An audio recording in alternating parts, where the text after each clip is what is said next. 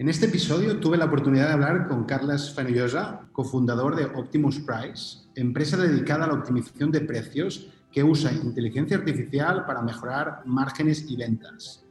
Carles nos cuenta la relevancia de dinamizar los precios de los productos o servicios para encontrar el precio óptimo de cualquier e-commerce o servicio digital. Vamos allá. Future Bytes.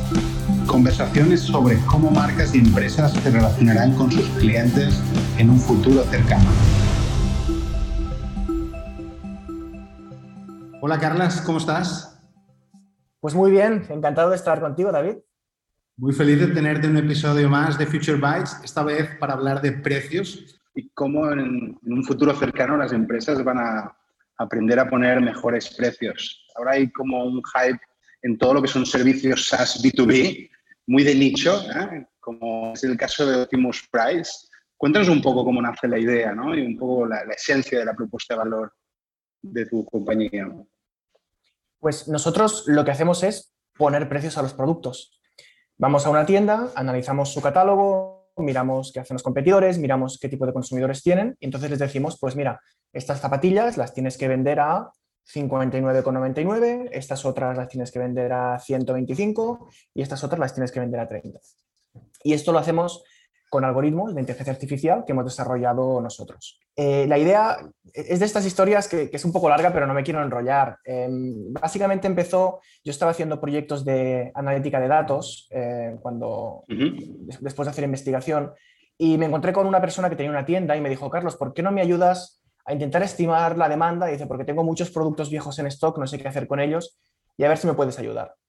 Entonces Optimus Price empezó pues como un pequeño Excel con macros, unos scripts en, Python, lenguaje de programación, y con esto descubrimos que realmente éramos capaces de detectar eh, la demanda y de poder fijar precios de una manera inteligente con algoritmos de Machine Learning. Y bueno, pues mm. de este prototipo al producto donde estamos hoy, pues ha habido un largo recorrido, pero eh, ha sido básicamente una idea que nos pidió un potencial cliente y acabado de desarrollar. Bueno, ahora nos contarás un poco más en detalle. Si te parece, empecemos hablando un poco de la importancia de los precios. Obviamente todos como consumidores el precio nos condiciona a la hora de tomar una decisión de compra. Tú que puedes tener más data ¿eh? del impacto de juguetear con los precios, ¿cuán importantes son los precios en la definición de las ventas o de los márgenes de las compañías? Pues hay dos datos muy importantes. El primero es que según varios estudios, tanto económicos como psicológicos, el 60% de la decisión de compra nos la marca el precio. Es decir, nosotros queremos comprar un producto, pero lo que realmente nos hace que saquemos el dinero del bolsillo o no es, el precio. Entonces, realmente no es el 100%, lo cual también refuerza la tesis de que es posible jugar con el precio, a veces subirlo y a veces bajarlo, para generar esta intención de compra. Y después, al nivel más micro, eh, también se ha visto que cambios de tan solo un 1% en el precio eh, pueden generar un 10% de incremento en márgenes. Lógicamente, no, no porque el precio em, te haga ganar más dinero, sino porque puede hacer que te lleves las ventas. Entonces, el precio se está estudiando mucho como generador de demanda, no como una herramienta tanto del departamento de operativo de ventas, sino como una herramienta del departamento de marketing. Muy bien, muy interesante. He visto que en vuestra web habláis de precios correctos Cuéntanos qué es un precio correcto, ¿no? sobre todo en un mercado en el que los precios varían constantemente. Pues bueno, yo uso mucho la comparación con este concurso de televisión que teníamos del precio justo, en que pues, el, típico eh, show en que los em, participantes tenían que descubrir cuál era el precio ideal para un producto. Y, bueno, lógicamente eran productos que estaban escogidos con trampa para, pues, para hacer gracia en el programa. Pero en, el fondo lo que hacían los consumidores era pensar, mm, ¿cuánto pagaría yo por este producto? ¿no? ¿Cuál, ¿Cuál sería el precio justo? Para nosotros el precio óptimo es aquel que maximiza el beneficio para ambas partes, tanto para la tienda como para el comprador. ¿Por qué? Pues porque si el precio lo arrastramos a la baja, eh, el comprador sale ganando, la tienda vende más, pero te acaba bajando el beneficio porque estás perdiendo margen con cada venta. Nos lo planteamos desde una perspectiva em, de teoría de juegos, ¿no? sin entrar en detalles muy técnicos. La, idea es que ganen tanto el vendedor como el consumidor. El vendedor tiene que aumentar el beneficio de su tienda, pero a la vez el consumidor tiene que poder acceder a aquellos productos a un precio que sea justo, que estén dispuestos a pagar. Eh, el precio ideal es aquel precio al cual el consumidor dice, venga, va, mi decisión de compra, lo que hablábamos antes, voy a comprar este producto. Eh, pero no tiene que ser tan elevado como para que se eche para atrás.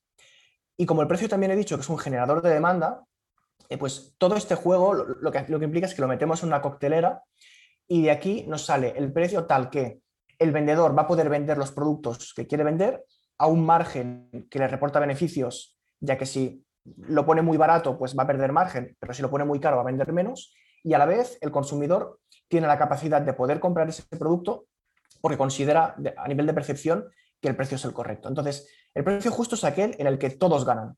No, necesariamente es el más barato, ni es aquel en que la tienda gana más dinero. Fantástico. Si te parece, eh, eh, profundicemos un poco más en esto de la optimización de precios, que es entiendo donde interviene Optimus Price. Y sobre todo, a mí me gustaría entender la diferencia que hay entre la asignación de precios de forma dinámica como forma de optimización de precios respecto a otras fórmulas que pueda haber. Sí, la, la fijación de precios de forma dinámica al final es una técnica, mm, es un concepto general, ¿no? Una persona eh, delante del RP cambiando un precio cada cinco minutos se podría entender como un sistema de pricing dinámico. Eh, lo que nosotros proponemos es que, primero, el pricing sea dinámico, es decir, que cambie pues, en función de, eventos o que cambie en tiempo real, pero que además que lo haga una máquina, que lo haga una IA. A día de hoy, básicamente hay dos estrategias mayoritarias de fijación de precios, al menos en retail, en comercio. Una que es que yo tengo un Excel, tengo el coste de mis productos, le aplico un margen del X% y ese es mi precio. Y así es como funcionan muchas, muchas empresas, más de las que nos pensaríamos. Y la segunda, algunas que se están empezando a modernizar, usan técnicas de seguir el precio más barato o seguir al líder del mercado. Es decir, lo que haga competidor tal, pues le bajo un céntimo o le subo un céntimo o me posiciono entre estos dos competidores. Estas son técnicas em, que no funcionan demasiado bien. Eh, lo primero, todos conocemos los típicos errores en que cuando un competidor pone un precio que se equivoca, en vez de poner 100 euros, ¿no? 100,99, se equivoca y pone 10,99. Y ¡pum! Todos siguen bajando y todos empiezan a perder dinero. Esto ha pasado, entonces no es un sistema demasiado inteligente. Pero después lo que también estamos viendo desde Optimus Price es que muchas veces tú no, necesitas ser el más barato para vender. Y pongo un ejemplo. Una bolsa de patatas fritas, vas a un supermercado más premium, ¿no? por no decir marcas, o vas al supermercado de la esquina y el precio no es el mismo, pero el producto es el mismo. ¿Qué es lo que hace que un producto se pueda vender más caro o más barato? Pues eh, la fuerza que tiene tu marca, la localización de las tiendas, ya sea en físico o, en e-commerce, las políticas de devolución, eh, la confianza que tienen los consumidores. Entonces, todos estos factores son súper importantes, muchas veces por la imposibilidad de cuantificarlos, a menos que se use Machine Learning, eh, pues no se aplican y los comercios lo que dicen es, bueno, pues lo que haga el competidor. Optimus Price va más allá y dice, sí, el competidor es importante, pero mucho más importante es qué potencia tiene tu marca, a qué público vas, eh, qué día de la semana es. Un ejemplo que pongo habitualmente es, no es lo mismo vender cerveza el lunes por la mañana que el viernes por la tarde, vas a vender más, puedes poner un precio diferente incluso. Entonces, todos estos factores se meten en la coctelera, que es el sistema de Machine Learning, y de ahí se devuelve el precio que es óptimo para este producto, para esta tienda, en este momento en concreto. Esto es lo que hace un sistema potente de Dynamic Pricing. Pero entiendo que no para este usuario en concreto. Es decir, al final es una optimización de precios dinámica para todos los usuarios que visitan nuestro e-commerce. Muy buena pregunta, porque esta es la cuarta variable que es quién me está comprando. El, primer punto es que en Europa está muy regulado y no he entrado en temas legales porque no soy abogado, pero es un jardín muy complicado. En Optimus Price ni hacemos ni recomendamos hacer pricing personalizado.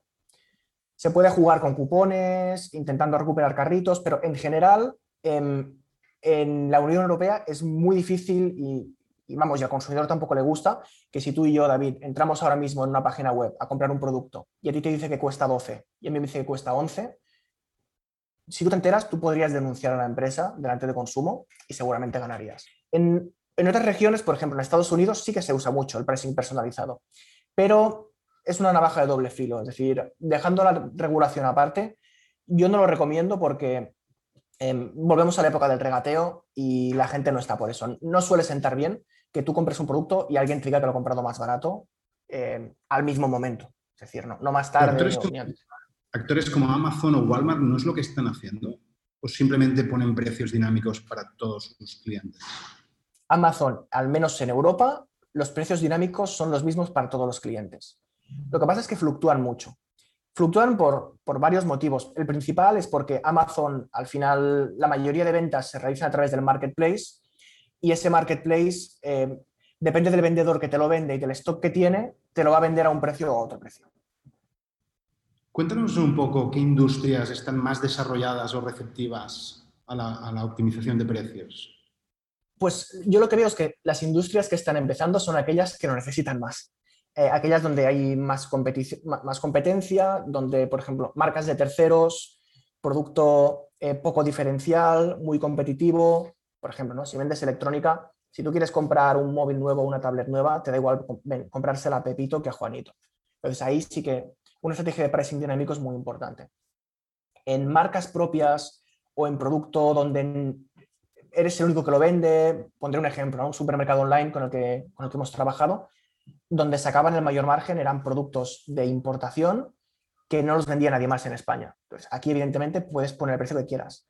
Es más, llegó un punto en que Optimus Price les estaba incrementando tanto los márgenes que ellos, por política de empresa, decidieron poner un tope. Porque dijeron, sí, podríamos ganar más dinero, pero tampoco nos interesa posicionarnos como una marca demasiado cara. O sea que aquí hay mucho margen de mejora. Un poco por lo que nos has contado hasta el momento es, todavía hay mucha empresa tirando de Excel. Entiendo que algunas ya están empezando a utilizar algoritmos para al menos eh, eh, testear o validar cuál es el mejor precio o cuál es el precio que les maximiza o ventas o márgenes. ¿Cómo te imaginas el futuro de los precios? Eh? Si nos fuéramos al 2030, quedan algunos años, no tantos, ¿cómo te imaginas que las empresas vamos a asignar o definir precios en nuestros productos y servicios? Yo veo que hay una convergencia hacia sistemas cada vez más automatizados y más cómodos. Los americanos siempre dicen convenience always wins. Y el otro día estaba escuchando, un podcast en el que alguien decía, me encantaría poder comprar desde el coche, llegando a casa. Y imagínate, ¿no? Tú, ahora que tenemos asistentes virtuales que les puedes pedir de casi todo, ¿por qué no les podemos pedir, ¿no? Oye, mm, aparato, cómprame la pasta de dientes, la leche, los huevos y el pan. Claro, este aparato en una interacción de voz no te va a decir, mira, pues tienes 14 resultados de búsqueda para leche. A decir, no, cómprame la leche de siempre. ¿Y dónde la va a comprar? Pues va a haber unos marketplaces en el cual los asistentes digitales em, van a hacer pujas o, van a decir, mira, mi comprador, ¿no? mi humano, quiere comprar la leche y varios marketplaces van a ofrecer leche. Entonces va a evaluar los diferentes precios de las diferentes marcas y va a decir, vale, mi propietario típicamente compra la leche de esta marca a estos rangos de precios, así que la voy a comprar a, este marketplace. Y tú llegarás a casa y en unas horas te llegará el paquete y no has tenido que realizar el esfuerzo mental de ponerte delante de la estantería y pensar qué leche compro, a qué precio está, esto lo habrá hecho la máquina por ti. Lo estamos viendo en bolsa, lo estamos viendo ya entre empresas de B2B, para el consumidor es invisible, pero entre la marca y el proveedor muchas veces hay contratos negociados algorítmicamente y yo creo que esto va a acabar bajando eh, en línea con la explosión de eh, los asistentes digitales. Pero por tanto, si vamos a un mundo de precios personalizados. Lo que nosotros veremos como consumidores sí que nos parecerá que está personalizado, pero a menos que cambie la regulación, cuando los marketplaces le ofrecen a nuestro asistente personal los productos, deberían de ofrecerle el mismo precio a todos los asistentes de todo el mundo que esté pidiendo ese producto en ese momento. Es algo que a mí en, particular, y quizás algo más filosófico, Carlas, eh, me cuesta, ¿eh? me cuesta de, creer que, los precios tienen que ser los mismos para todo el mundo, ¿no? porque si al final eh, ponemos el poder adquisitivo que cada uno de nosotros tenemos, lo que ganamos, no es muy justo que el precio tenga que ser el mismo para todos. ¿no? Por tanto, no sé por qué algo me dice que en algún instante la tecnología debería facilitarlo. Vamos a ir a un mundo en el que los precios sí que van a ser personalizados, al menos es mi intuición. Y si no el precio, el descuento que te puedo aplicar a ti eh, o los puntos que te puedo dar, eh, o los tokens, o lo que tú quieras, las criptos incluso, que te puedo dar a ti si me compras a mí, ¿no? Es una reflexión muy interesante. Yo, es decir, la tecnología la tenemos para ello, pero creo que la sociedad no avanza tan rápido como la tecnología. Eh, a nadie le gusta pagar más por lo mismo, ¿no? Nos sentiríamos engañados. Creo que sí que quizá haber un rango de productos en los cuales plataformas que han sido pioneras como eBay o incluso Wallapop, en que hay una subasta, llámalo subasta, llámalo regateo, tienen su lugar, eh, pero en producto nuevo es complicado. Es decir, si yo pago por la pasta de dientes, no lo sé, ¿eh? 1,27, alguien que cobra 10 veces va a pagar 10 euros por un tubo de pasta de dientes. No lo sé. En servicios sí. O sea, si yo tengo un servicio, pues por ejemplo, de limpieza doméstica que cobra X, pues no va a pagar lo mismo una persona que tiene una casa mucho más grande o, que contrata un servicio diferente. En productos, ya te digo, lo, veo complicado. Veo complicado que por el hecho de alguien tener un poder adquisitivo inferior que pueda comprarse el mismo iPhone más barato. No, ahí lo que hará la empresa es, pues si hay mercado, producir un iPhone de una gama inferior para poder llegar aquí pero, pero no lo sé. Yo no soy, no sé, no soy muy buen psicólogo, no soy muy buen sociólogo. Eh, yo desde el punto de vista de consumidor veo complicado que los precios se personalicen hasta cierto punto. Bueno, lo veremos, lo veremos. No queda tanto para el 2030. Si te parece, volvamos al presente. ¿Qué crees que deben hacer las empresas que quieren ponerse las pilas en, cómo definen y cómo asignan precios. ¿eh? ¿Qué les recomendarías, eh? aparte de que consideraran Optimus Price? Pues si no es Optimus Price, yo les recomendaría que buscaran algún servicio de nuestra competencia. el, sistema de precios dinámicos es mucho más efectivo que los sistemas basados en Excel o, o de lo que llaman price matching, de fijarse en la competencia. Em, y hace unos días me estuve revisando un estudio y pensé, mira, es interesante porque cuando hable con David se lo comentaré. El 65% de las empresas grandes creen que los sistemas de pricing dinámicos son mejores que los que tienen actualmente. Entonces, claro, el hecho de que lo crean no significa que los implementen o no los implementen. De hecho, prácticamente el 20% de las empresas eh, afirman que tendrían problemas para aplicar políticas de precios dinámicos por la propia operativa. Nosotros nos encontramos con clientes nuestros clientes que son más puros digitales, pues cada noche se ejecutan los algoritmos de Optimus Price y a la mañana están actualizados todos los precios de la tienda, pero eh, un cliente que tenemos que tiene 80 tiendas físicas en toda España, pues claro, los precios se cambian porque hay una persona que va a la estantería y cambia la etiqueta en un precio diferente. Esto también con el tiempo y con tecnología cambiará. Cada vez hay más sistemas de etiqueta electrónica en tienda física para poder cambiar los precios dinámicamente o de escanear un código QR o un código de barras. Em, entonces, yo diría que la principal reticencia, o sea, hay dos reticencias principales para aplicar sistemas de dynamic pricing. Primero, encontrar un sistema que sea bueno y que esté basado pues, o, en IA medianamente inteligente.